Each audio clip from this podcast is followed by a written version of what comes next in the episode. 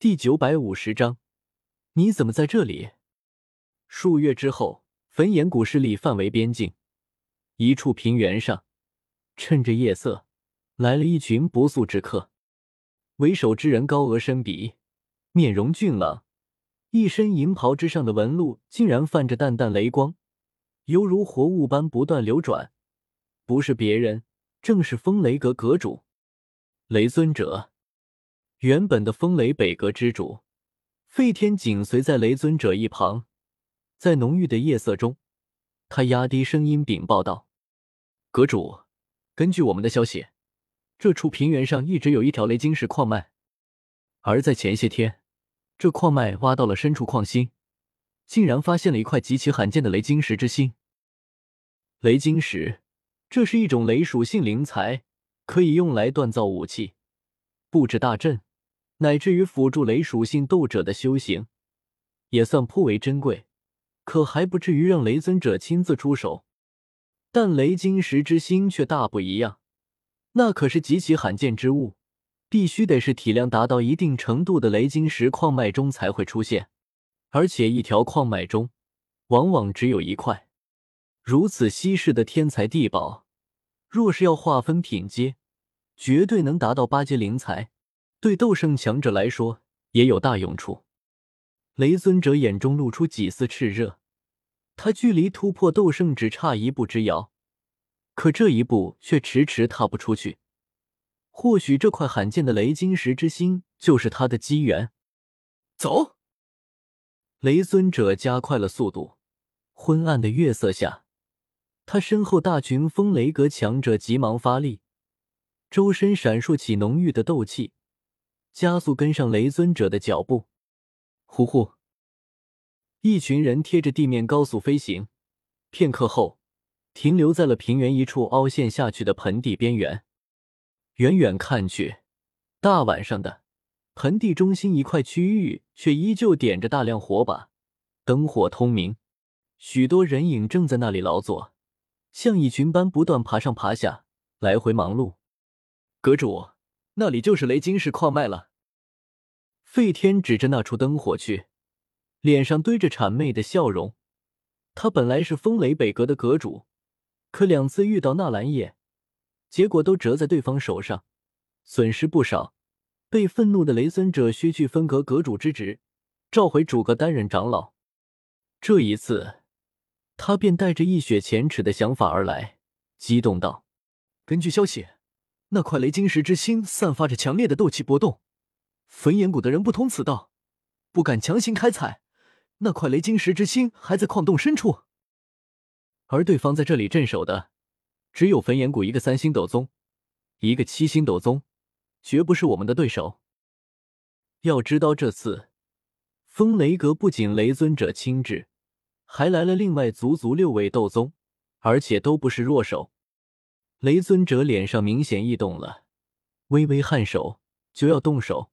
可这时，一道不合时宜的声音忽然响起：“老师，我总觉得有些不对劲。”凤青儿也跟来了，她一袭七彩长裙，在夜色中依旧光彩夺目，只是那双细长精致的柳眉微微皱起，凝望着远处那深夜却依旧在忙碌的矿洞，总觉得不太对劲。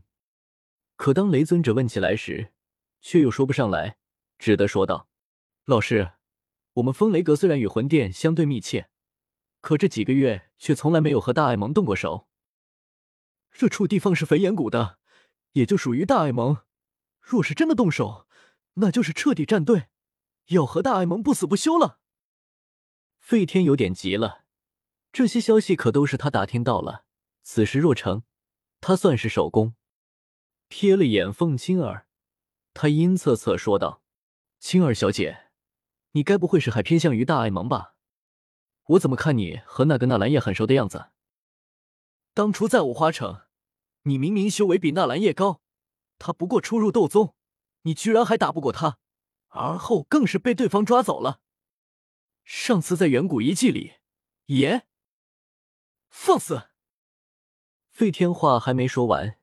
就被凤青儿喝断了，他俏脸气得羞红，怒气冲冲的瞪着费天。纳兰叶屡次辱我，我恨不得生吞了他。你竟敢污蔑我和他，我看你是想死！费天皮笑肉不笑，对这位所谓的少阁主并不在意。够了！雷尊者开口了，他扫了争吵的两人一眼，却并没有多说什么，而是下定了决心。都已经到了这里，雷晶石矿洞，必须下去看看。至于什么大爱盟魂殿的实力，绝不是我们看到的那么简单，它背后的水深着呢。大爱盟敢和魂殿，那就是秋后的蚂蚱，蹦跶不了几天，不足为虑。阁主英明，我等谨遵阁主法旨。费天急忙下拜，神情恭敬，语气夸张。凤青儿不好说什么，只得跟着众人行礼应下，然后跟在雷尊者身后，往远处的雷晶石矿洞飞掠而去。这矿洞的防御力量并不强，许多挖矿的、防守的人修为低微，在一群斗宗强者面前不值一提。而那两位焚炎古斗宗。那位七星斗宗滑溜的很，见到雷尊者后，直接就撇下矿洞，一溜烟就跑得没影。